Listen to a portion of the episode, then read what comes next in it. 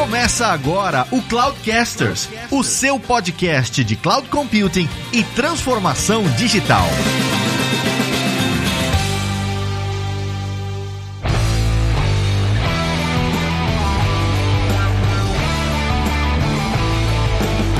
Olá pessoal, aqui é o Lázaro Alves e vocês vão ver nesse episódio que o Fabrício subestimou todos os participantes. Mas é um Judas. Fala pessoal, aqui é o Fabrício Sanches e Design System é diferente de System Design. Olá, aqui é Victor Caetano e eu consegui convencer o Fabrício de estudar front-end. Não, não, não, não, não. Você foi bem, mas não tanto. Fala pessoal, aqui é André Lynch e tokenize em toda a sua vida, por favor. Fala pessoal, eu sou Fernando Dutra e é tudo sobre escala.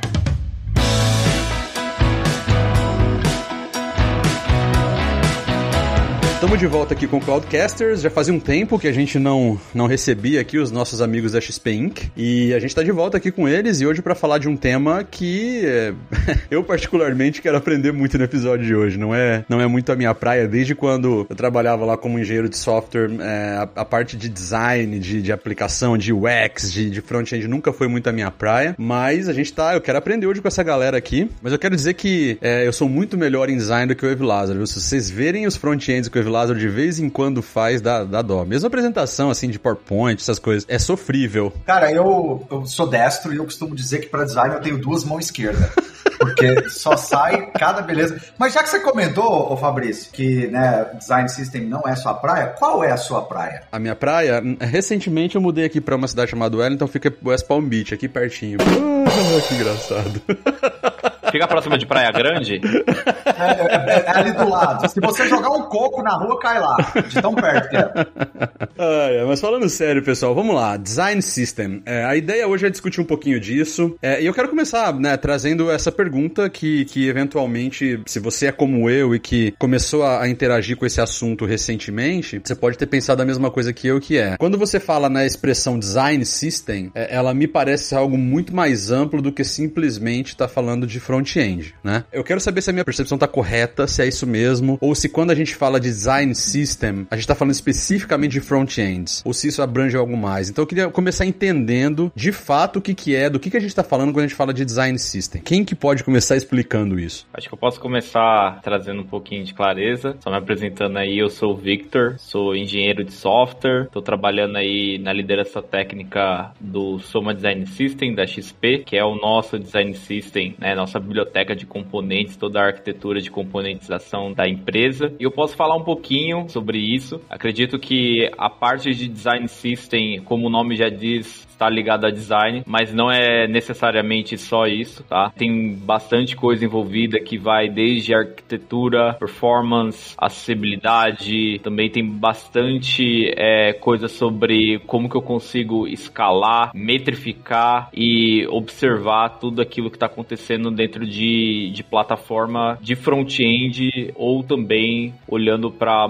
desenvolvimento mobile também. Então tem bastante coisa envolvida, é muito mais coisa do que só a parte visual por si só. Ah, beleza, mas isso está sempre relacionado com o UX. Com front-end. É, com front-end. A gente nunca tá falando de back-end junto nessa conversa, né? Sempre a gente fala, quando a gente fala de design system, a gente tá falando diretamente com UI. Como que eu represento né, a experiência do usuário, então você fala de UI e UX aplicado às plataformas digitais que a gente tem aí dentro da empresa. Então sim, tá relacionado a front, mas ecossistema de design system também envolve um pouquinho de back, envolve um pouquinho de observabilidade, para você poder sustentar, né, a, o design system. Então, tipo, o produto final é front-end, tá? Mas, tipo, você tem que ter um, várias coisas por debaixo dos panos para poder fazer as coisas parar de pé, sabe? Entendi. Então, quando a gente fala, ah, puta, a XP tem um, uma área de design system que define como os sistemas da empresa vão, vão se comportar, vão, vão sair para os usuários, a gente está falando especificamente de front-end, né? Tudo bem, eu entendi que para chegar no produto final que é o front-end, vocês têm que olhar para várias outras coisas, mas o grande outcome de um design system é, é desenhar uma interface amigável, eficiente, que faça sentido para o usuário, é isso? Sim, exatamente. O, o que chega na, na mão do desenvolvedor é de fato lib de componente front-end. Ah, entendi. Não, porque assim, é importante fazer essa distinção, porque se a gente falar né, que o, o design system ele foca no front-end, mas também no back-end e também nos outros requisitos de arquitetura, a gente está falando de arquitetura de sistema, né, de solução. Né? Aí fica difícil de diferenciar o que seria o design system de um design de solução normal que a gente já tem, já tá acostumado que a gente tem hoje na engenharia, né? É porque design é uma palavra muito genérica, né? E muito ampla. Então você pode usar design para várias coisas, né? Exato. E aí quando você fala design system, né? É, aí o que diferenciaria do design da solução ou do design da aplicação ou do design da arquitetura de deployment? Então, assim, acho que é importante essa diferenciação para entender que, pelo que eu entendi, é, são sim, você aplica princípios de design, né? E também é, de aplicação, como você mencionou, na né, questão de performance, né? A questão de provavelmente isolamento e tudo mais, um monte de outras coisas, mas aplicado ao front-end, nas camadas ali de front-end que o produto final que você vai utilizar. Então, todos aqueles requisitos que a gente tem lá, performance, escalabilidade, princípios, né, de bom design de software, né, princípio de responsabilidade única, tal, e tudo mais, toda aquela coisa, só que você foca muito na, na camada de front-end, em todas as camadas ali do front-end. É isso? É exatamente isso. Geralmente, se você for fazer uma pesquisa rápida no Google, você vai ter uma diferença entre design system e systems design, né, que é o, é o sistema de design, né, traduzindo, ou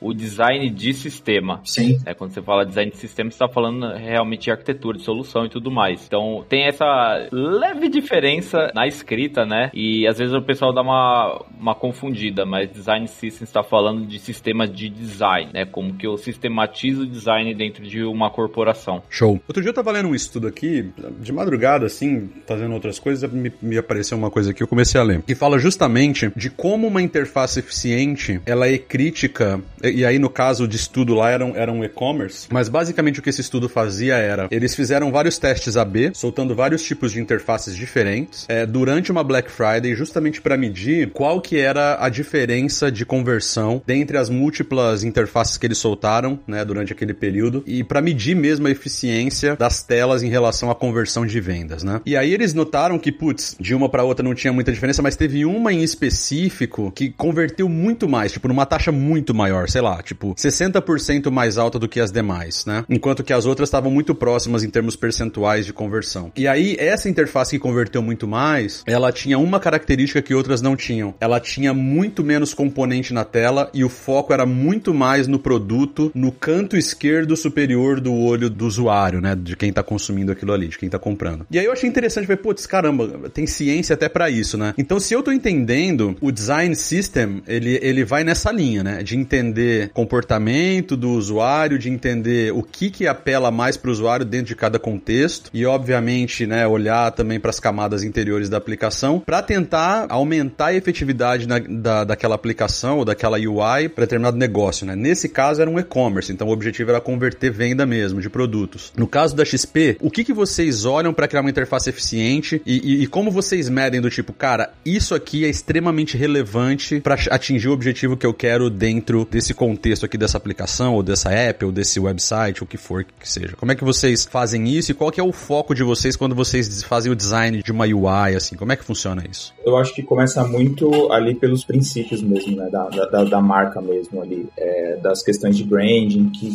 é um dos fundamentos ali do design system, né? É você conseguir manter a consistência ali, né? Então, desde cor, tipografia e tudo mais, até as heurísticas de, de usabilidade, né? É, eu acho que tem algumas coisas que são padrões padrão, né, que a gente aplica muito, porque é, a gente até pode falar um pouquinho, é, que a gente vai falar um pouquinho mais pra frente, acho que das camadas ali do design system, né, a gente tem a parte essa que é, são as do, do fundamento, né, que são essas questões de brand, de cor, mais específica da identidade mesmo, e aí depois uma camada mais básica, que isso é meio que geral, né, aí entraria o que a gente chama de componentes, e esses componentes eles são básicos de interface, então esse acho que é o primeiro ponto, né, por exemplo, um botão ele tem que parecer um botão, e isso é uma heurística e é uma coisa é, comum, né, tirando isso, a gente acaba dividindo um pouco assim em design em três partes, que é a parte de research, que vai pesquisar ali com o usuário, né, para entender exatamente o que ele precisa. Depois a gente tem a camada que a gente chama do design de experiência, que ele vai entender o produto, entender o que o, o, o que trouxe ali de research, né, para a gente poder aplicar na tela. E aí a gente tem um outro ainda que é o de visual, né, que é o, é o designer que vai pensar mais no front ali mesmo, né, como que vai ser a interação, como que vai aplicar as cores, tamanhos, acessibilidade e tudo mais. Então eu acho que é, é quase que uma mistura de tudo isso. E o design system é, é exatamente isso, né? É, pega todos esses fundamentos, todos esses processos, juntamente com a arquitetura, a parte de tecnologia e coloca tudo em um lugar só, com guias, né? Bem documentados para as pessoas seguirem. É, legal, mas eu imagino que vocês, quando começam a fazer. E assim, ficou claro, acho que a relevância do porquê que a gente tem que fazer isso e tal. Mas é, eu tô tentando entender, assim, do ponto de vista da XP, né? O que que vocês. Sei lá, você vai desenhar uma UX para o cara que tá utilizando o app da XP lá no, no telefone dele. Eu imagino que cada sessão daquele app, ou cada área daquele app, tem um objetivo diferente em termos de conversão. Você quer converter o cara para coisas diferentes ali dentro daquele contexto. Como que a UI ajuda nisso? Então, por exemplo, faz diferença eu colocar um botão arredondado. Talvez esse exemplo não seja bom, mas. Os exemplos nunca são bons, Fabrício. Uh, são sempre muito bons, são sempre muito bons. Nunca, nunca são bons. Eu acho que o meu ponto é o seguinte: qual é a lógica que vocês usam para ajustar a maneira como uma interface ou como uma UX vai ser exibida de acordo com o objetivo que vocês têm para aquela UX? Então me dá um exemplo, assim, ajuda a gente a, a, a guiar vocês pelo racional de vocês quando vocês estão trabalhando em cima de uma coisa desse tipo. Acho que vale ressaltar um ponto antes, acho que o Dutra vai poder trazer uma análise melhor nisso, tá? Mas quando a gente fala de, de design system, a gente está levando em conta manter uma integridade dos, dos produtos de UI da empresa, né? Manter, padronizar eles e trabalhar eles de uma forma única dentro da empresa e fazer com que ela siga esses princípios juntos, tá? Então, é, a visão muito de design system, ele segue nesse caminho. Claro que a gente tem a preocupação de saber como aquilo vai resultar e auxiliar na solução final, mas ele tem um princípio mais importante importante que é essa parte. Ou seja, basicamente, hoje vocês usam isso muito mais como uma padronização de boas práticas né, de arquitetura de front-end e também de UX, né, de UI, para todas as aplicações que vão ser desenvolvidas pela XP. Por exemplo, quando nós conversamos com o Gabriel, ele contou muito da história, do porquê né, e como foi criado o departamento de arquitetura da XP. O que faz sentido, porque você precisa, para uma empresa que está crescendo exponencialmente como a XP, e é uma empresa digital hoje em dia, né, um, praticamente praticamente uma fintech, você precisa ter uma padronização porque você tem requisitos arquiteturais para a solução muito bem definidos e muito complexos, né? A gente comentou muito sobre a questão da importância de diminuir latência em comunicação, né? Porque quando você está lidando ali com a Bovespa, então são, são algumas características muito, muito específicas, né? Como que você ajusta e otimiza a aplicação, a arquitetura da aplicação para atender esses requisitos de negócio e técnicos, né? Usando nuvem, né? Usando outros estilos arquiteturais de aplicação. Quando a gente olha para o design system, pelo que você está descrevendo, eu imagino imagino que seria mais ou menos essa mesma intenção, resolver esse mesmo problema, só que do lado do front-end e como você comunica essa imagem dentro das aplicações, que seria a UX, a experiência do usuário final, e a experiência ser uma experiência mais unificada, né? Então, como você falou da padronização ali, ah, o botão tem que parecer um botão, mas tudo bem, mas como que um botão parece um botão dentro da estrutura que vocês definiram para XP? Então, todo mundo que usar um botão provavelmente vai usar o mesmo tipo de layout e experiência, pode mudar uma cor aqui, uma coisa dependendo do produto que está sendo criado, mas é para manter aquele padrão. Seria isso?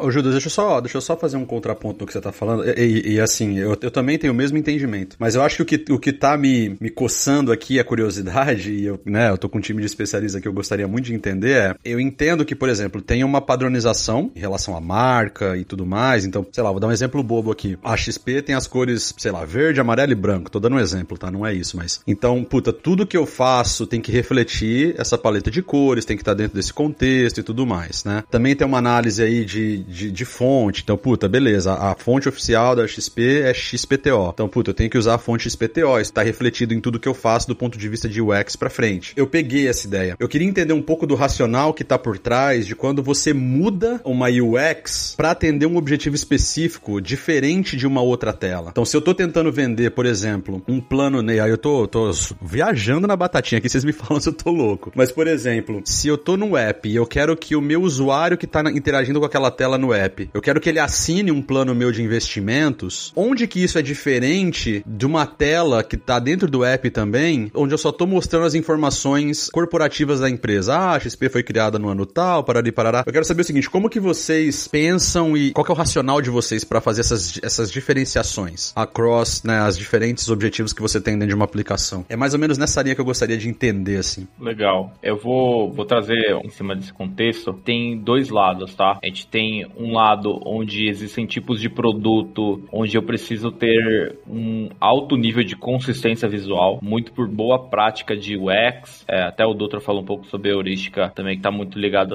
a isso. E você tem um outro ponto que é o objetivo de produto específico para uma venda, para uma aquisição de cliente ou para algum tipo de campanha. São cenários diferentes, tá? Então, por exemplo, quando a gente está trabalhando numa página de venda, você precisa ir muito em cima de conversão. Então, você trabalha todo em cima de growth hacking, né, para você olhar o funil, entender quais são os pontos de conversão, o que converte mais, o que converte menos, e você vai trabalhando em cima disso para cada vez ganhar mais adesão, para ganhar mais engajamento em cima daquela página que você está criando. Isso é um cenário específico de produto, né, quando você está falando de venda, de landing pages, de algo que está muito olhando para o cliente como que eu puxo ele para dentro. Agora você tem um outro cenário, um outro lado da moeda que é aqueles clientes que já estão dentro de casa e eles estão usando alguma aplicação, seja o aplicativo da XP, fazendo algum investimento, renda fixa, renda variável, home broker, ou aquele cara que faz trading, tanto faz. Essas pessoas específicas já estão trabalhando dentro da XP, já estão consumindo os produtos da XP, eles precisam de alta consistência. É onde o design system ele começa a ganhar mais valor ainda. Porque se eu entro, por exemplo, numa tela, vou dar um exemplo bem básico. Eu entro numa tela onde eu posso fazer a, a, sei lá, eu posso comprar alguma renda fixa. Se essa tela for totalmente diferente, a experiência e como que eu faço uma compra, como que eu escolho o que eu vou comprar, né, em relação a ativo mesmo, em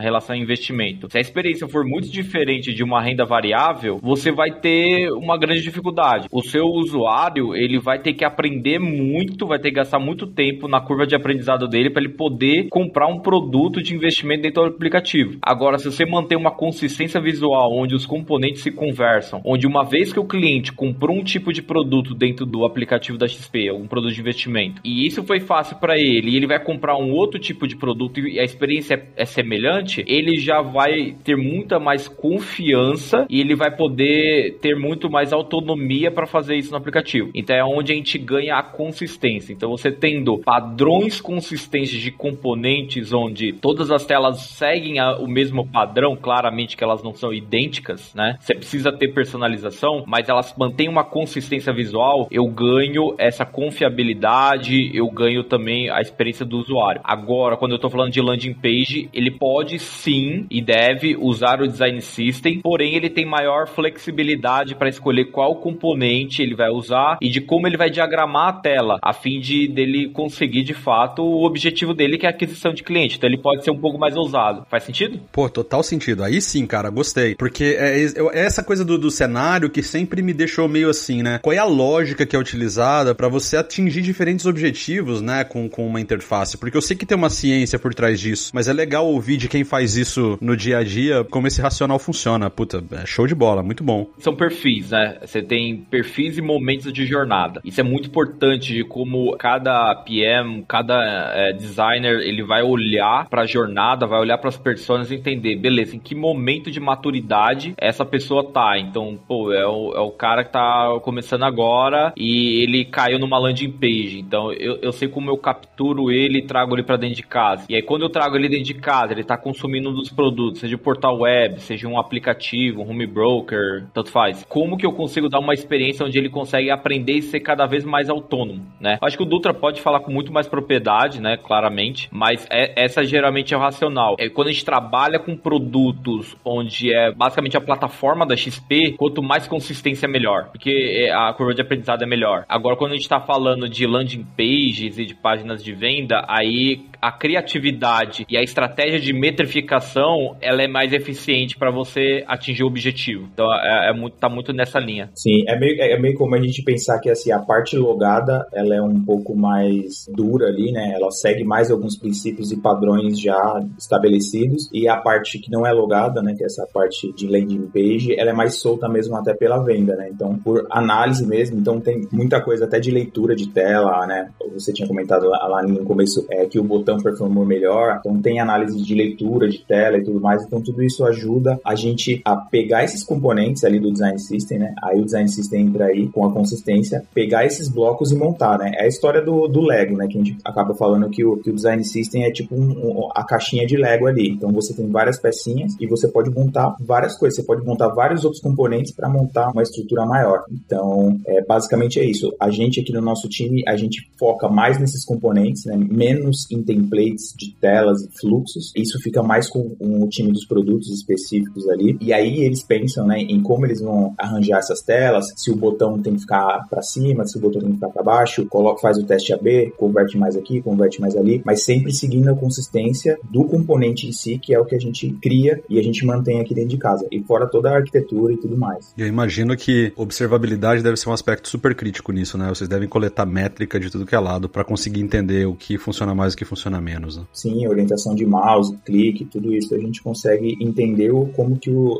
E, e, além de também fazer pesquisa direto com o usuário ali, né? Tanto o quant quanto o qual. Para mim, hoje, observabilidade e monitoramento no geral se tornou uma cross-cutting concern, igual segurança e tudo mais, entendeu? Você tem que. É, o monitoramento end-to-end, -end, ele, ele é crucial hoje para qualquer tipo de produto digital. Eu nem falo solo aplicação mais. Produto digital, né? Colocou um produto digital, você precisa ter monitoramento end-to-end. -end. E, cara, isso é muito legal. É, se você não mede, você não sabe se está sendo sucesso ou não, né? Quer dizer, você fica muito no escuro, né? Exato, mas não é só isso. É que, tipo assim, hoje os produtos digitais, eles são extremamente distribuídos, né? Uhum. As arquiteturas são cada vez mais distribuídas e cada vez esses pedaços são menores e estão espalhados, né? De forma até geográfica, né? Se a gente olhar para expandir isso para multi-cloud e tudo mais, se você não tiver uma observabilidade e conseguir monitorar, ou se você monitora somente pedaços disso, você nunca tem uma visão holística do todo, uhum. né? Não só da questão relacionada a você identificar comportamento, seja comportamento do usuário, seja comportamento da aplicação em determinados cenários, como você também identificar falha ou você também identificar pontos de melhorias e tudo mais.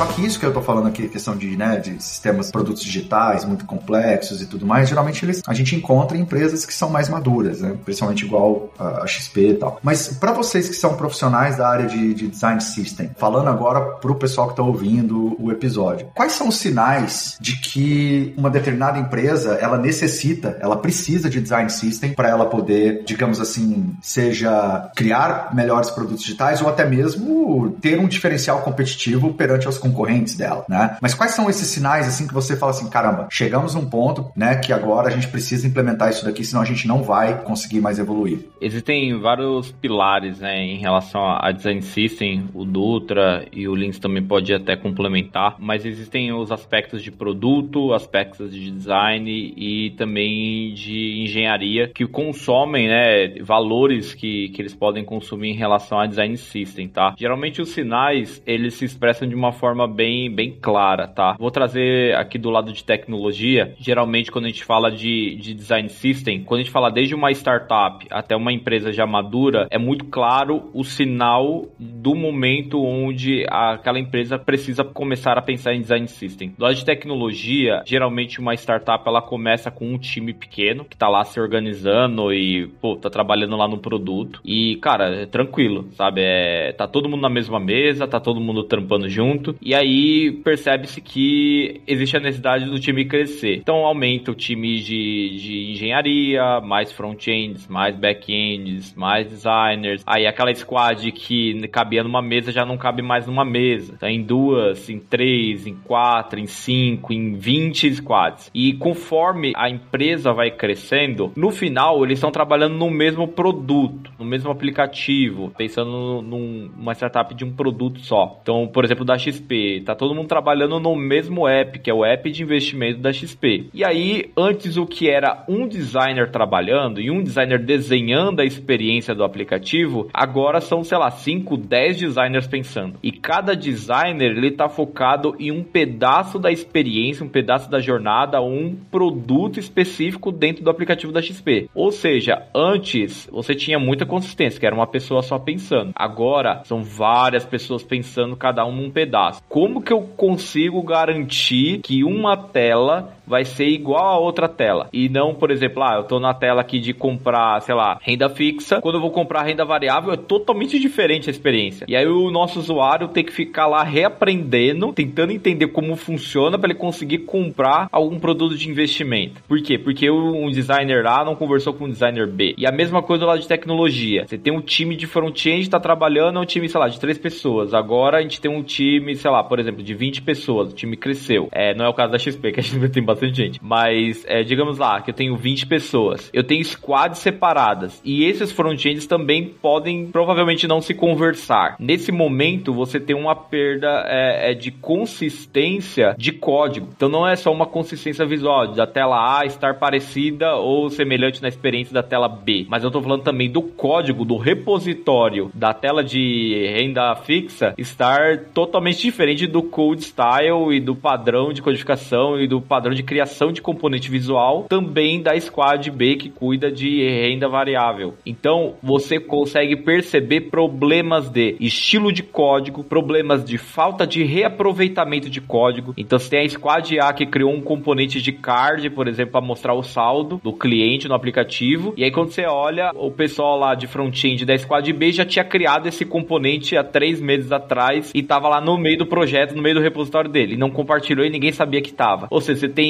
dois componentes que são o mesmo, cada um num code style diferente, cada um num projeto diferente, porque não, não teve essa comunicação, não estava unificado em uma biblioteca única de componentes que todo mundo consegue reaproveitar. Então você começa a perceber naturalmente problemas de code style, de reaproveitamento, de comunicação, de Ctrl-C, Ctrl-V exagerado no código, enfim, vários problemas de, de arquitetura. André Lins até pode citar mais alguns exemplos, mas é bem perceptível o momento que a gente fala, galera, precisamos reaproveitar as coisas. Não dá pra gente ficar gastando tempo recriando coisas que já existiam em algum lugar e ninguém sabe onde tá. Então, a partir desse momento, a gente tem que pensar, beleza? Eu preciso unificar os componentes de UI. Eu preciso unificar os componentes de front-end em algum lugar. E esse lugar, geralmente, ele é o design system. Geralmente, as empresas, elas começam com uma bibliotequinha de componente. Então, a galera vai lá, cria os componentes, vai jogando todo mundo no mesmo repositório. A galera do capítulo de front-end se organiza. Mas aí, quando a gente entra na camada de design, pensa isso como um produto, aí ele começa a se tornar um design system, sabe? Então, é, geralmente são os sinais que aparecem do lado de engenharia. É, eu acho que tem o problema de inconsistente, acho que é o, o principal, né? Mas eu acho que tem, tem o lado também dele ser escalável, né? Ajudar a, a, escalar os produtos, como você disse ali. A gente tem até algumas estimativas, né? Que acho que cada profissional ali, tanto de design quanto. Ô, Fernando, desculpa te interromper. Só antes de você seguir com o seu raciocínio, por favor, guarda aí. Mas explica para mim o que você quer dizer com escalar. É, o que você quer dizer quando você fala assim,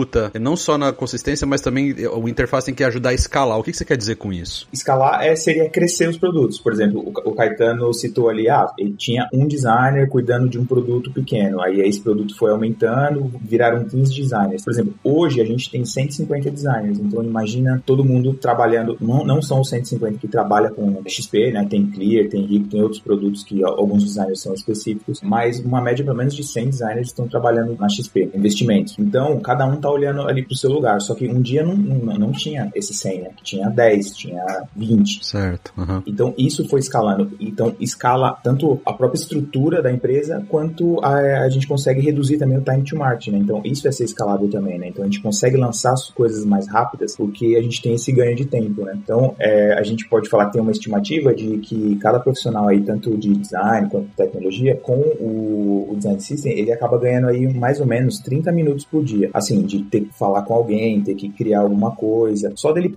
reaproveitar alguma coisa no design system. Aí você vai multiplicando isso por semana, por mês e coloca aí por mais de, sei lá, 300, 400, 600 profissionais, isso aí vai dar tipo, sei lá, mais de 50 mil horas por mês, entendeu? Então é um ganho muito grande, muito grande e eu acho que isso é um dos pontos também que a gente pode utilizar aí para vender o, design system dentro das empresas. Pô, que legal. E como é que você, você mede isso, né? Então para você falar, puta, a gente estima que você ganha 30 minutos por dia na reutilização, né? Só de reutilizar componentes que já foram feitos e tal. Como é que vocês medem isso? Como é que vocês extrapolam isso para falar, puta, é mais ou menos isso? Tem uma métrica que vocês usam ou é, é na base do achômetro mesmo? Puta, cara, eu acho que vai ser mais ou menos isso. Como é que funciona isso um pouquinho? Legal. Essa parte de, de métricas, a gente tem diversas capturas de métricas, tá? A gente tem de qualitativa e quantitativa aqui, aqui na XP. Existem várias formas de você coletar isso. Quando a gente fala de, de tempo de projeto, de time to market, a gente está falando muito numa pesquisa qualitativa que a gente sempre roda com cada stakeholder que a gente tem dentro da empresa. Então, geralmente, quando tem projetos novos começando e estão usando o design system, a gente trabalha perto desses stakeholders, né, dessas squads, capturando qual seria a complexidade de se criar algo e como que seria essa complexidade com o design system. Então, a gente consegue medir o, o tanto de reaproveitamento, quantidade de reaproveitamento que eu tenho é, em uma tela. Então, por exemplo, pô, eu tenho uma tela nova que eu, um fluxo novo que eu vou criar e para esse fluxo novo eu vou usar, sei lá, 40 componentes. É bem exagerado, mas 40 componentes diferentes. E a gente olha, desses 40 componentes eu tenho 35 deles já estão no design system. Então, serão 35 componentes que esse time deveria criar do zero ou procurar em algum lugar onde deveria estar. Então, com base nisso, em cada projeto que a gente vai pegando, a gente sempre pega uma estimativa no começo do projeto, no onboarding do projeto, de quanto que seria a complexidade, né, sem o design system, que a gente tem uma base de complexidade de cada componente, quanto que é a complexidade para criar o componente do zero. E a gente entende que a gente já reduziu essa complexidade do time que está consumindo o design system e depois também a gente passa novamente qualitativo e a gente vai fazendo pesquisas para entender o que de fato, se aquela nossa hipótese de redução de tempo, ela de fato é, se concretizou e de fato é, a gente teve uma redução do time to market. Então hoje, quando a gente fala de projetos, a gente trabalha muito perto no qualitativo, analisando caso a caso. Por quê? Porque cada caso é um caso. Você tem vários fatores que influenciam. Você tem a senioridade do time, você tem a, a maturidade do time com o design system. Então tem times que estão muito mais maduros, que já entendem muito bem como funciona o design system, já sabe usar muito bem. Tem times que acabou de chegar, acabou de rampar um time novo, que ainda vai ter uma curva de aprendizado de como funciona o ecossistema. Então tudo isso é caso a caso, por isso que a gente acompanha essas métricas bem no qualitativo, validando hipótese mesmo com cada stakeholder. Então geralmente esse tipo de métrica é assim, tá? Vitor, e pegando esse gancho dos times, da diferença de maturidade entre os times, como que vocês suportam esses times? Primeiro, os times que não são tão maduros, que ainda estão começando, mas que ao mesmo tempo vocês precisam garantir que eles mantenham o padrão e também, obviamente, que eles escalem do ponto de vista de fazer um onboard rápido dos padrões que vocês estão criando. E como que vocês suportam ou trabalham com times que já estão extremamente maduros e que já estão começando, inclusive, a questionar ou a mudar os, os padrões que vocês estão criando. É, esse é um bom ponto, Evil, porque é, da maneira como eu estou imaginando vocês, vocês são meio que um escritório de design system, né? Assim como tem um escritório de arquitetura, que é o que o Lázaro mencionou no nosso episódio com o Gabriel, eu imagino que vocês são meio que um escritório de design system, né? Então, os clientes de vocês, eu estou imaginando isso, são tanto os times de produto que estão lá desenvolvendo os produtos mesmo, quanto os times de engenharia que eventualmente vão ter que comunicar os front-ends aí com vocês, né? Então, esse, esse ponto de como vocês suportam é bem interessante. Eu gostaria também de entender como é que isso funciona, assim. A gente tem duas visões, né? Essa para quem está iniciando, tem um trabalho de documentação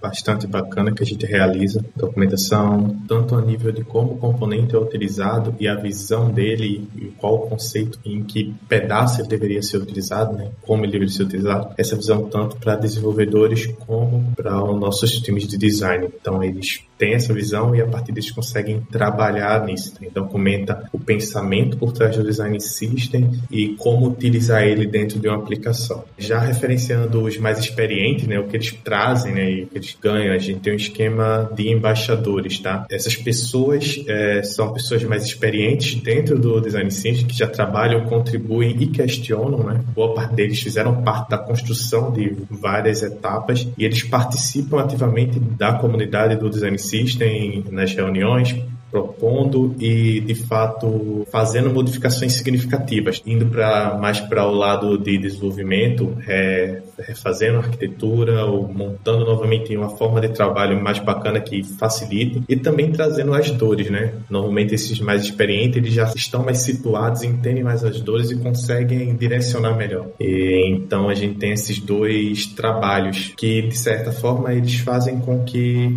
tenha um trabalho, uma união de comunidade, tá? Esses experientes trabalham, é, de certa forma, fazendo outros se tornarem experientes e é um fluxo que só tende a a deixar o design system melhor.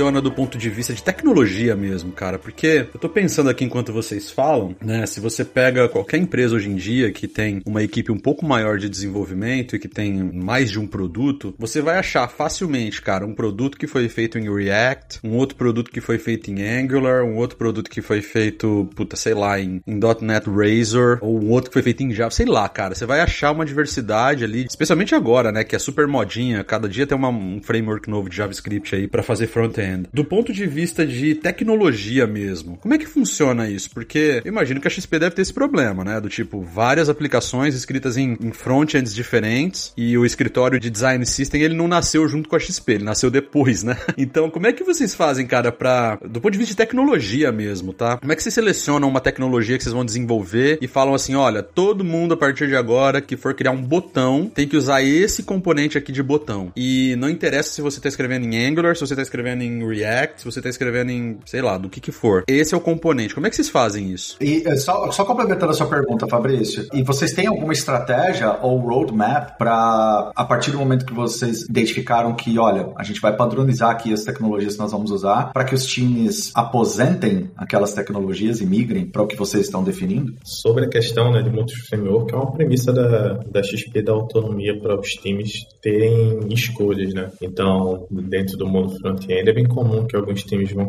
querer optar por React, por Vue, por Angular, por qualquer outro framework ou tecnologia de mercado aí. Para isso, o SOM ele, ele foi desenvolvido com uma característica um pouco diferente, mas que vem se tornando comum no mercado, que é a utilização de Web Components. Web Components é um conceito da criação de componentes webs puros, tá? que, que seriam feitos é, independente de framework. Não é um conceito novo, mas que tem demorado muito para se firmar de verdade como conceito por várias peculiaridades dificuldades de utilizar ele, né? A criação do component ele tende a ser um pouco complexo e não tão fácil de manter. Porém, com o nascimento do framework Stencil, que é criado pelo time do Ionic, né? O tão conhecido framework Ionic, eles trouxeram essa camada de web components muito mais bem trabalhada e de uma forma prática para se codificar, usando o conceito de JSX, que já é muito conhecido pelos desenvolvedores atualmente, e a gente consegue criar é, componentes web components e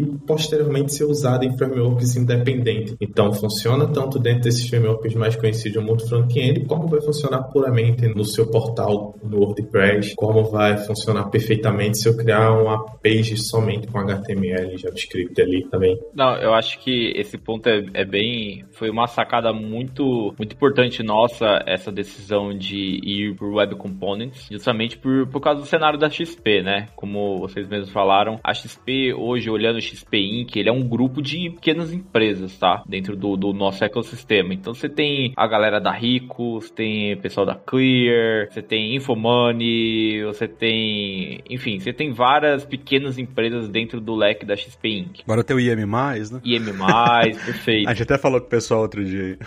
sim, sim, tem um podcast de vocês falando sobre isso. E, cara, a gente percebeu que cada pequena empresa que ia se juntando com a gente, eles traziam uma bagagem também. Então traziam um produto, muitas vezes já bem estabelecido, com uma base de clientes muito boa e também com uma stack definida. Então não fazia sentido no ponto de vista de, de negócio, e aí, aí é onde tecnologia tá de mão dadas com negócio, nesse ponto de decisão de arquitetura. Cara, não fazia sentido a, no ponto de vista de negócio eu falar, ó, eu vou estabelecer que React é o padrão e todo mundo tem que seguir com React. O nosso design system vai ser React. Então só aplicações React vai usar o nosso design system. A partir desse momento, se eu estabelecesse isso, eu ia perder é, uma galera que às vezes tem todo um portal construído em Angular, ou em Vue, ou até sistemas legados que foi feito, sei lá, .NET com ASP, ou sei lá, Java com JCP, whatever. Tipo, toda essa galera que não necessariamente está usando um React da vida, iriam perder automaticamente o suporte do design system. Isso não é bom. Então a gente foi muito olhando como que a gente consegue trazer todo mundo e agregar valor para todo mundo independente da stack. Então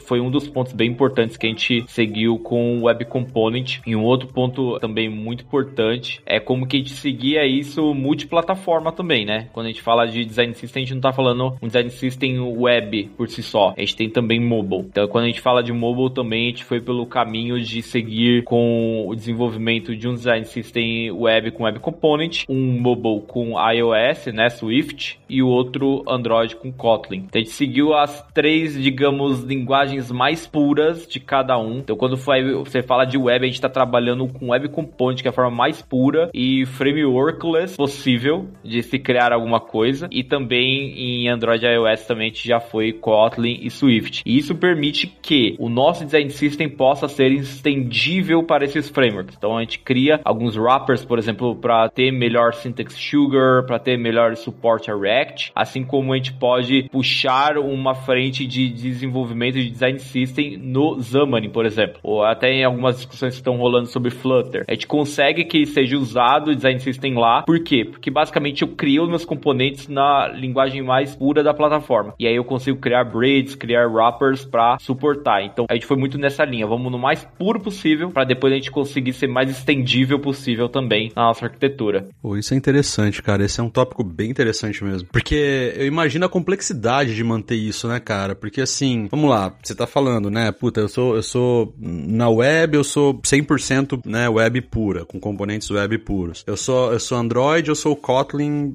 que é, também é, é, nativo. Se eu vou pro iOS, eu também sou lá o Swift, que também é nativo. Se eu tô no Flutter, o Flutter já não é, já não é nativo até onde eu sei, é algo que, né, que foi feito em cima, é um, é um framework que foi feito, mas que também você tá falando que pelo que eu entendi, o Web Component também você consegue atachar dentro dele. Mas mesmo assim, a gente tá falando de pelo menos três linhas de libraries que vocês vão ter que manter, né, e evoluir, manter e tudo mais, para um portfólio de aplicação gigantesco que é igual ao da XP. Então eu imagino que a complexidade de, de manter uma coisa desse tipo não é pequena. E, e, e é o time de vocês que mantém? Ou é alguém, é, é, um time externo que mantém isso? Antes até de responder, eu queria só também adicionar um, um ponto no, no, que você tá falando, Fabrício, que eu achei legal. Isso sim, é óbvio, deve ser muito complexo de manter, mas volta lá no começo da conversa, né, que é a aplicação de conceitos já estabelecidos de arquitetura, né, só que para front-end. E por que, que eu tô querendo dizer isso? Porque é a mesma complexidade que a gente tem hoje no back-end com microserviços. Você tem diferentes times com diferentes linguagens de programação desenvolvendo diferentes microserviços que fazem parte da mesma aplicação. E você tem que simplesmente ir lá e suportar todas essas linguagens, todas essas plataformas, porque o time toma a decisão de usar. Mas ao mesmo tempo, no final do dia, é uma API, é um serviço que está se comunicando com outros e assim por diante. Então eu vejo que essa explicação ela trouxe, pelo menos para mim, me deu uma certa clareza agora do quanto que o design system é você realmente de fato aplicar com você. Por exemplo, quando você fala da questão do component, de você usar o web component, cara, isso é reuso. Você está criando algo baseado na mais baixa camada ali que você tem, com menos dependência possível de framework, de tudo mais, para que você possa reutilizar isso o máximo, independente do framework que você está usando. Então, se você começa a aplicar esses conceitos de engenharia, de arquitetura,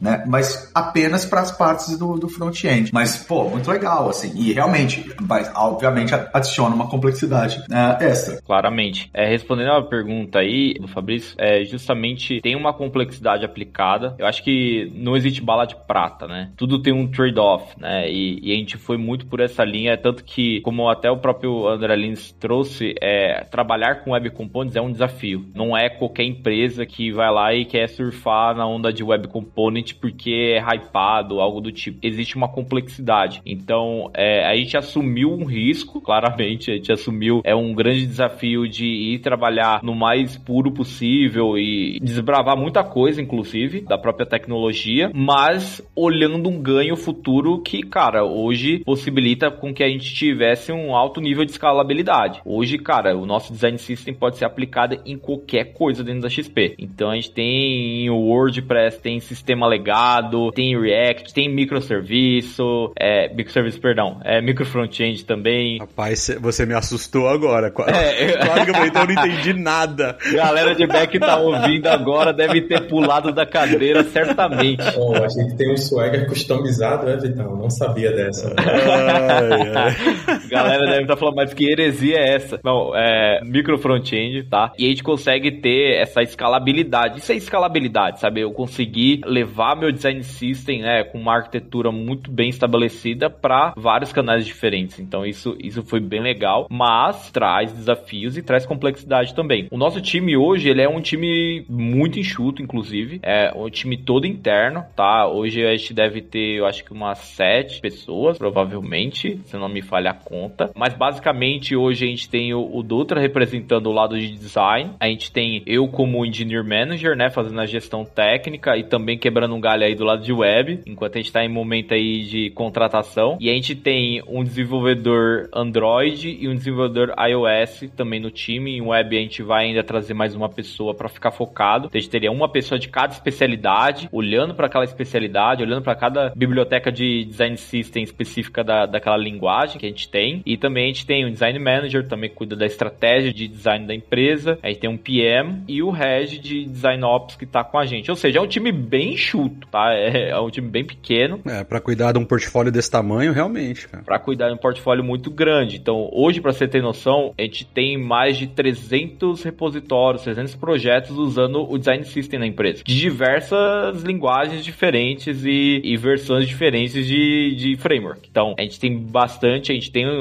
lá, uma, uma taxa aí de crescimento de cerca de 15% ao mês, que a gente está crescendo de repositórios usando Soma. Então, cada vez está aumentando o desafio. E como que a gente consegue sustentar tudo isso? É através do André Lins, por exemplo. O André Lins, ele é embaixador do Soma, né? Embaixador é como se fosse um core committer, né? Digamos assim, é, é aquele cara né, que é bem conhecido na comunidade como core committer, mas é até um pouquinho mais do que isso. Então, a gente tem uma comunidade de pessoas que estão junto com a gente, né? Que são a, aquela galera que antes começou, sei lá, fazendo um bug fix no Soma e depois ele foi lá e falou assim: cara, eu vou criar um componente, posso criar e mandar lá no repositório? Hoje nosso repositório é inner source, ou seja, qualquer pessoa dentro da empresa pode contribuir, pode mandar um PR lá e tudo mais. E aí aquela pessoa vai lá, dá uma contribuição, coloca outra contribuição e fala assim: cara, posso opinar um negócio? Pode. Quando vê, ele já tá muito envolvido em como funciona o design system na arquitetura e também como que ele decide é, quais são os próximos passos do design system. Então a gente tem uma comunidade de embaixadores hoje que faz isso para as três especialidades, tá? Web, Android e iOS. O André Lins, por exemplo, hoje ele representa a gente aí do lado de web. E é o cara que tá aí firme e forte aí. E hoje ele traz algumas coisas de arquitetura mesmo do design system. Por exemplo, a recriação da engine de temificação do Soma. Então isso é bem legal. É, você quer complementar alguma coisa aí, André Lins? Falei de você, citei seu nome aí.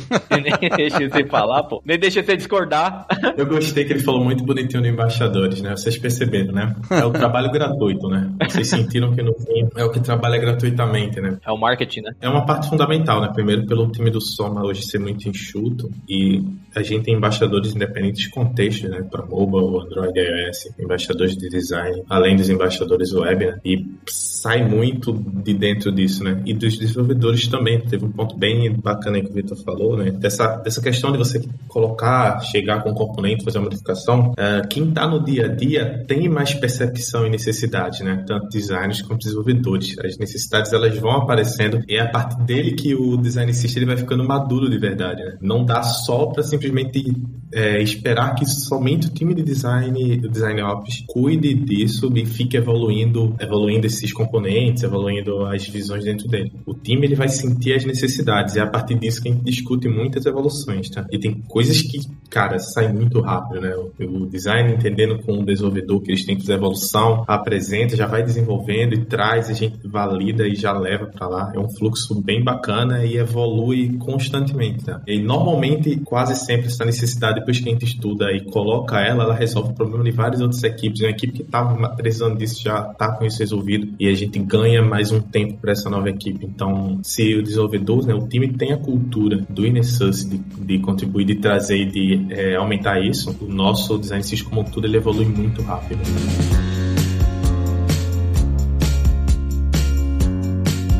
André, você falou aí, o Vitor também, é, da questão do Inner Source, que eu acho que é um, um approach super interessante, que é o que mais faz sentido para uma empresa tão horizontal quanto a XPE. É, mas tem o Inner ele tem um grande problema, eu gostaria muito de ouvir de saber de vocês como isso funciona, que é de você inserir ali um, uma coisa que quebra todo o processo que já está funcionando, né? Então, por mais que você revise pull request, por mais que você seja criterioso na hora de aceitar um pull request, eventualmente você introduz erros ali ali dentro do framework que vai quebrar uma coisa ou outra. Como é que vocês fazem para reagir a esse tipo de coisa? A gente tem, tem claro, né, toda a parte de pull request, alguns testes fixando. Claro que quando a gente fala de componentes, algumas quebras não podem não ser tão perceptíveis, né? É, porque, porque front-end é uma coisa menos crítica do que back-end. No back-end simplesmente não compila mais, quebra. Agora no front-end tudo parece estar funcionando e eventualmente você vê lá na frente que um botão desalinhou, ou puta, sei lá, cara, alguma coisa nessa linha. É o que a gente chama de silent errors, né? Que é um erro silencioso.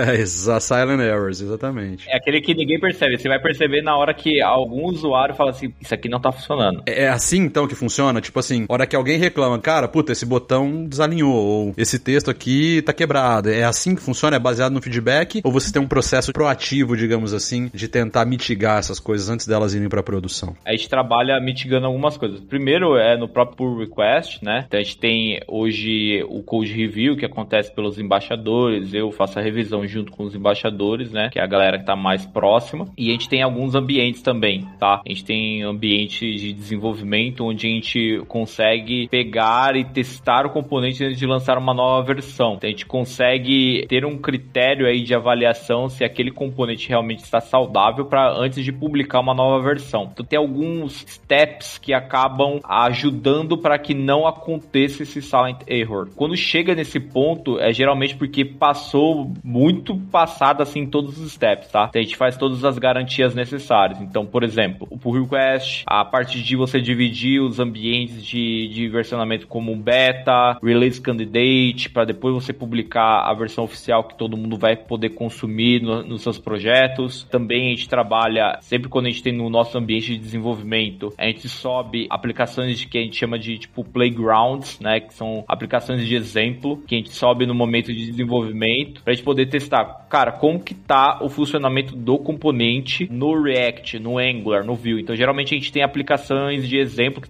são nossos playgrounds, que a gente faz esse teste também para ver compatibilidade de framework mesmo, de biblioteca. Então, a gente consegue também pegar nesses casos, além dos testes. E, e a gente trabalha muito com versionamento também. Então, sempre assim, cara, a gente descobriu algum problema, a gente tem a estéria de hotfix, onde a gente é, lança uma, uma patch version e a gente consegue estabilizar e corrigir rápido. Então, a questão é muito como que a gente consegue garantir todo o processo para que esses erros silenciosos eles venham acontecer em casos, cara, que ninguém pegou no meio do caminho. E se pegou, cara, quebra rápido, corrige rápido, tá? Então a gente tem que ter uma esteira muito rápida para lançar uma nova versão e já disponibilizar para os times poderem atualizar. O próprio versionamento é uma técnica muito boa para você conseguir garantir estabilidade também. Então, como que a gente consegue versionar a nossa biblioteca para, pô, peguei um erro, a galera pode usar uma outra versão estabilizada do design system. Então a gente consegue mitigar esses problemas antes de chegar de fato à percepção do cliente final. E essa seria a minha próxima pergunta na real, porque é beleza, vocês têm a biblioteca aqui, então todo mundo consome da biblioteca de vocês, mas vocês estão versionando isso o tempo inteiro. E eu imagino que as aplicações vocês devem ter lá em algum momento do pipeline onde as aplicações geram lá as telas e tal, que puxa a biblioteca de vocês,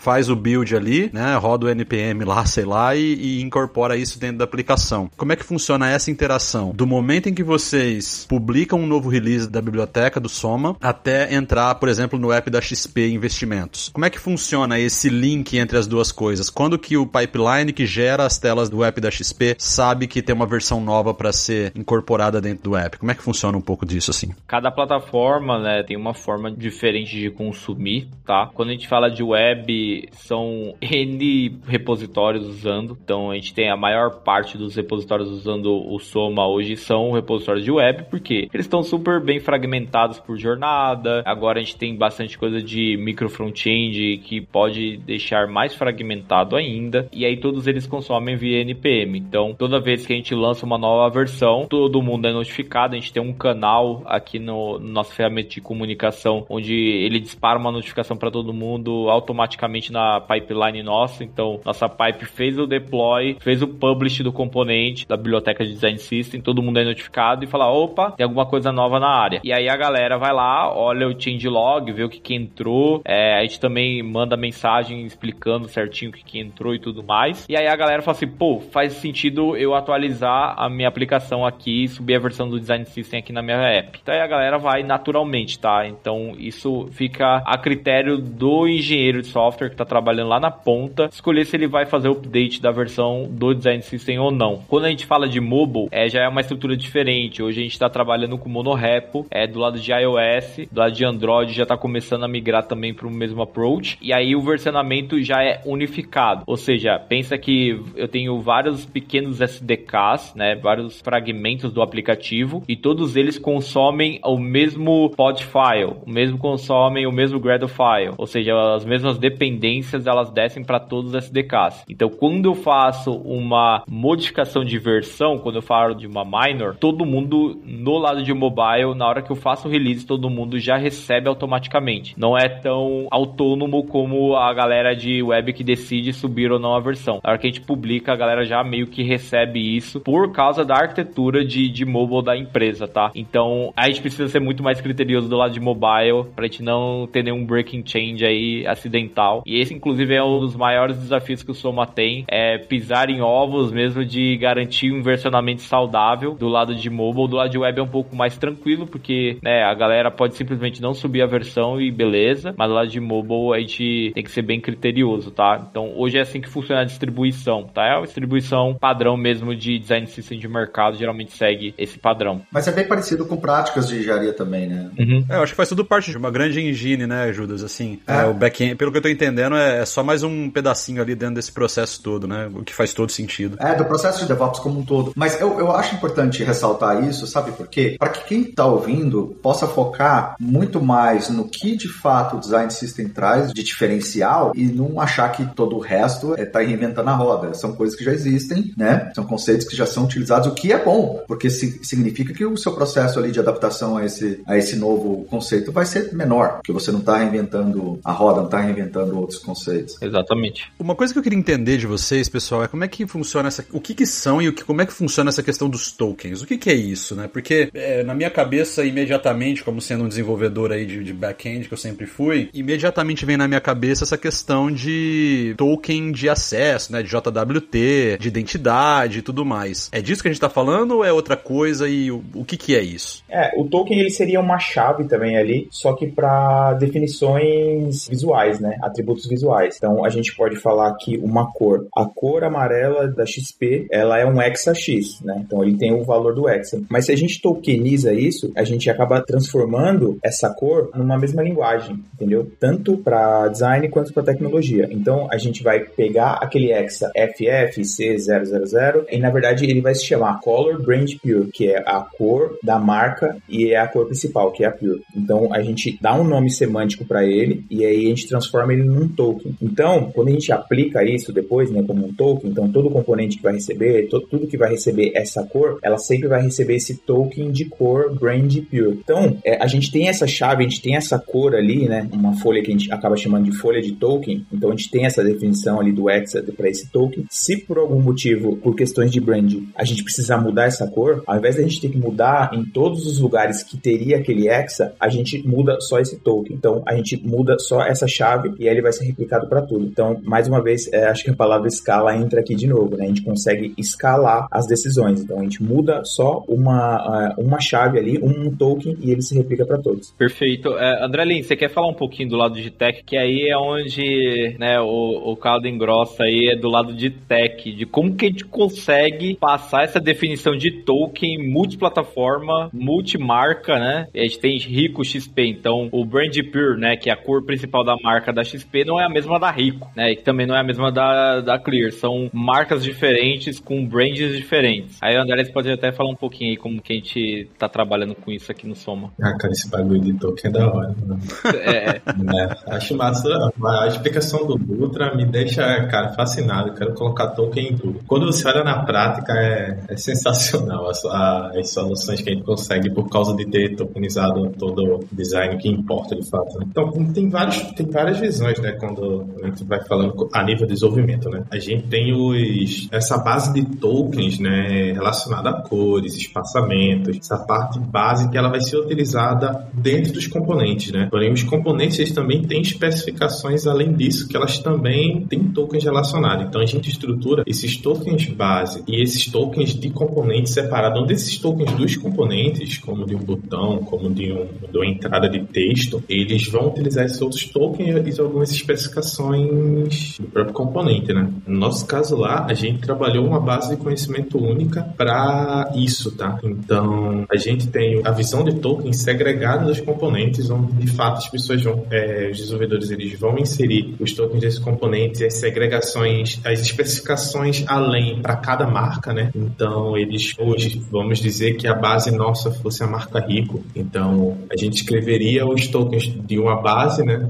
com suas especificações e cada marca, a marca XP, a marca Q, ela ia fazer modificação somente no que é necessário. Então, se um botão hoje ele tem uma borda arredondada de tantos pixels para uma marca e para outra distinta, na outra marca ele só especificaria essa mudança e isso refletiria com o uso dele, tá? No nosso caso, a gente levou em conta que isso também deveria ser usado tanto para web quanto para mobile, né? Então, essa base de tokens, ela serve tanto para desenvolvimento mobile como ela serve para desenvolvimento Android. Foi montado a engine para que a gente conseguisse gerar nos padrões de uso Android S, nos padrões de uso deles, tá? Eu acho que essa parte de tokenização é bem legal porque realmente, como o André Lins ele trouxe, dá vontade de tokenizar tudo. Sim. E cara, e é tudo. A gente olha o componente e já fica pensando o que, que eu tokenizo nesse componente. E, e por que, que isso é tão importante, tá? Isso é tão importante porque, cara, esse foi, cara, um game changer pra gente no momento onde a gente sentou e desenhou a arquitetura de tokens do nosso design system. Isso foi uma virada muito grande porque isso permitiu que a gente tivesse uma alta escalabilidade. Porque a gente trabalha num cenário onde, cara, os clientes da XP Investimentos, eles não são diretamente os mesmos clientes da Rico. O perfil é diferente, assim como o perfil de clientes da Clear pode ser totalmente diferente, ou seja, eu tenho uma linguagem visual, cara, totalmente diferente. Então não tem como eu só pegar um componente é, de botão, por exemplo, e mudar a cor dele para azul ou mudar a cor dele para laranja. Não é simples assim. Eu tenho que trazer toda a experiência, ou seja, eu tenho que falar que a borda é arredondada, que a cor muda, que até mesmo a gente tem token para motion, ou seja, eu posso falar que aquele componente ele tem uma micro interação diferente de uma marca para outra. Por quê? Porque eu entendo que o perfil de usuário é diferente. Às vezes um é mais sólido, o outro é um pouco mais animado. Então tem essas diferenças. Porém, o componente, o code base do componente é o mesmo, independente da marca. Ou seja, o componente de botão, o código fonte do componente de botão que tá lá no portal da Rico é exatamente o mesmo componente, o mesmo code base, a mesma versão do componente que tá lá no portal da XP ou da landing page da Clear. É exatamente o mesmo code base. O que muda é uma folha de tokens que vai falar que uma marca, o componente funciona da forma A e na outra marca ele vai funcionar, esse mesmo componente vai funcionar da forma B. Ou seja, é basicamente uma decisão que está num objeto que eu falo dessa mudança visual, mas o code base é o mesmo. Então isso permite para a gente ter uma alta customização da mesma forma padronizada para independente de uma marca para outra. Então isso é, é bem legal falar de tokens porque realmente quanto mais a gente tokeniza, mais a gente consegue escalabilidade, mais maleabilidade a gente tem de experiência A para experiência B. Então isso é, isso é bem legal. Compartilho do sentimento do André Lins. É, isso é muito incrível. Tem outro ponto que é a gente pensar também em aplicações multimarcas, tá? Aplicações que elas podem funcionar tanto para um ambiente de uma marca como para outra. E aplicações white label, elas funcionam bem para cada marca, elas dão o sentimento de uso de cada marca e o code base sendo o mesmo. Não é só nem usar o mesmo componente, como também pode trabalhar aplicações que elas sejam diferentes apenas pela marca delas. A gente consegue chegar a esse ponto e consegue entregar um valor muito grande né, para os times, né? Até para que eles consigam pensar além. E essa parte ele impacta de novo em negócio, cara. É, como que é o, o valor do time to market para o negócio? O André Lins, ele, inclusive, ele criou uma da, das aplicações aqui de back office que está sendo muito usado aqui dentro da XP. E, cara, ele basicamente ele codou uma vez e essa plataforma pode ser distribuída para todas as marcas do grupo. Pode ser distribuída, pode ser o back office da XP, pode ser o back office da Rico e da Clear, basicamente com o mesmo code base. Ou seja, eu fiz uma vez e distribuí em três. Esse nível de reuso é sensacional. Esse nível de reuso, isso é, isso é animal, porque isso traz uma velocidade de desenvolvimento e de né, adaptação, ajuste de, de produtos, assim, incrível. Que é o que a gente busca quando a gente está falando de API também, quando a gente está buscando API, é, é justamente reuso, né?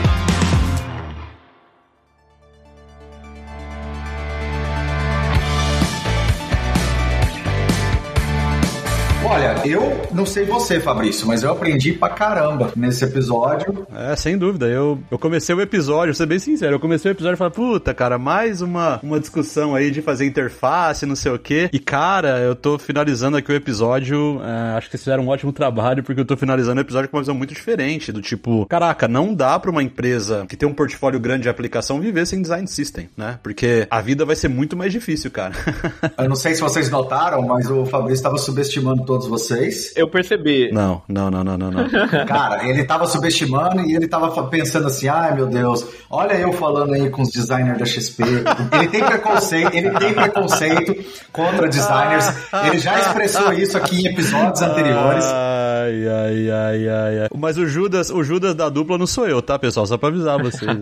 Mas assim, eu também aprendi bastante, achei muito legal, assim, tudo que foi falado. Para mim faz muito sentido. Quando você extrapola isso para uma empresa, né, que está se transformando digitalmente, que está criando produtos digitais, que está crescendo de forma exponencial, faz todo sentido, faz todo sentido. E eu fiquei particularmente feliz de ver que em muitos dos cenários não é uma reinvenção da roda, vocês estão aproveitando práticas de engenharia moderna, de desenvolvimento de software que já é usado em back-end, que já é usado até mesmo hoje para infraestrutura, de automatização de infraestrutura, e conceitos de, de arquitetura de sistemas mais voltados para o front-end. Porque o front-end, ao longo dos anos, desde o advento da internet e tudo mais, vem ganhando não só muita importância, porque agora a gente começa a ter diferentes telas, né, para trabalhar, diferentes plataformas, diferentes é, formas de interagir, e, e, por conta disso, né, por conta desse ganho de, de toda essa importância, que a gente vê cada semana nascendo um framework JavaScript diferente, um panda morrendo na China por causa disso.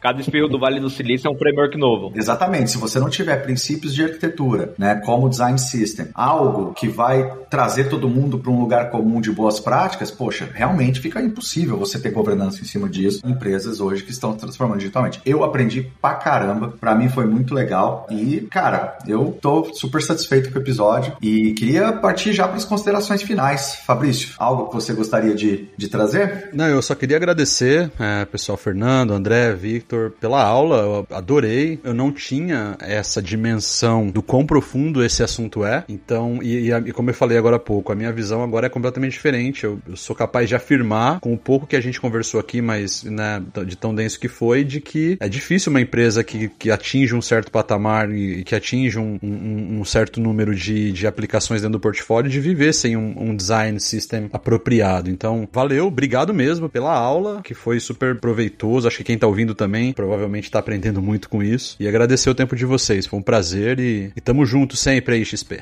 Obrigadão. Eu, eu agradeço aí pelo convite também. Foi, foi bem legal. Fico bem feliz de, de convencer você, Fabrício, de, de que agora você pode começar a estudar React, pode começar a estudar front-end. Não, vai chegar nesse nível. não exagera, né? Não exagera. então, foi bem legal o convite. Brigadão aí, galera. Foi, foi bem massa o papo aí. André Lins e Dutra por ter também trazido pontos excelentes aqui. Queria também só reforçar, vou fazer um merchan aqui rapidinho. É, a gente tem bastante conteúdo no nosso Medium da XP. Também temos conteúdos sobre Design System no YouTube da XP, no canal do YouTube nosso. E a gente entra bastante no detalhe sobre documentação de Design System, sobre tokenização, multiplataforma, é, sobre comunidade embaixador, de como que a gente consegue instituir inner na empresa e tudo mais. Então tem bastante conteúdo, inclusive sobre Web Compose também, como que a gente chegou nessa decisão, quais foram os prós e contras. Então eu quero deixar também o convite, quem quiser é, entender mais sobre esse universo, a gente tem bastante conteúdo. Aí não sei se vocês vão deixar, talvez lá na página da Cloudcasters, é, a gente pode compartilhar pra galera ter acesso também. Sim, com certeza. Por favor, coloquem pra gente ali os links depois que a gente compartilha no dia do, da publicação do post. A gente deixa todos os links lá junto com o episódio. Vai ser massa. Boa. E quero só dizer o seguinte, que eu não vou aprender React, porque antes de eu terminar o curso, antes de eu terminar o meu estudo, já vai ter um framework novo e o React vai estar. Tá... Eu diria que 20 minutos depois que você começar, já tem um outro framework JavaScript já. Provavelmente. Eu já sou velho, eu tenho um filho para cuidar, eu não tenho tempo para ficar. Isso eu devo concordar com você. Vou deixar um adendo para quem estiver nos ouvindo. Entendo que todas as decisões que a gente falou aqui, a utilização do Web Components fazer em Android e iOS, elas teve justificativas no contexto de uso da XP, tá? Quando for introduzir dentro do seu dia a dia, entenda as necessidades e o que faz sentido para vocês, tá? E também o grau de dificuldade que é manter aquilo posteriormente. A gente entendeu o grau de dificuldade, a gente entendeu que fazia sentido e a gente tomou aquilo pra gente e trabalhou em cima, tá? Levem em conta a questão de arquitetura, não vão cegos em soluções que vocês viram, tá? Falou como um belo arquiteto. É, eu tenho que dar a minha ressalva, né? Não tentem sozinho em casa. Manter o Web Components não é fácil, gente. Calma. Tem que ter garra, mas vale a pena. Bom, galera, só agradeço aqui a participação. É, contem com a gente aí, estiver ouvindo todo mundo. É, a gente está no LinkedIn também, quem quiser ali chamar a gente para trocar uma ideia, é, a gente está disponível também. E também falar que a gente tem o nosso site do Soma, tá? Do nosso Design System, que vocês podem dar uma olhada aí também, que é o soma.xp.com.br. Então ele já tem algumas informações ali, né? A gente fala um pouquinho sobre o propósito, mostra a equipe, como que a gente faz. Acho legal também a gente compartilhar isso. Muito bom. Pessoal, mais uma vez, muito obrigado. Para quem também teve a paciência de ouvir a gente até agora, valeu e até a próxima. Valeu!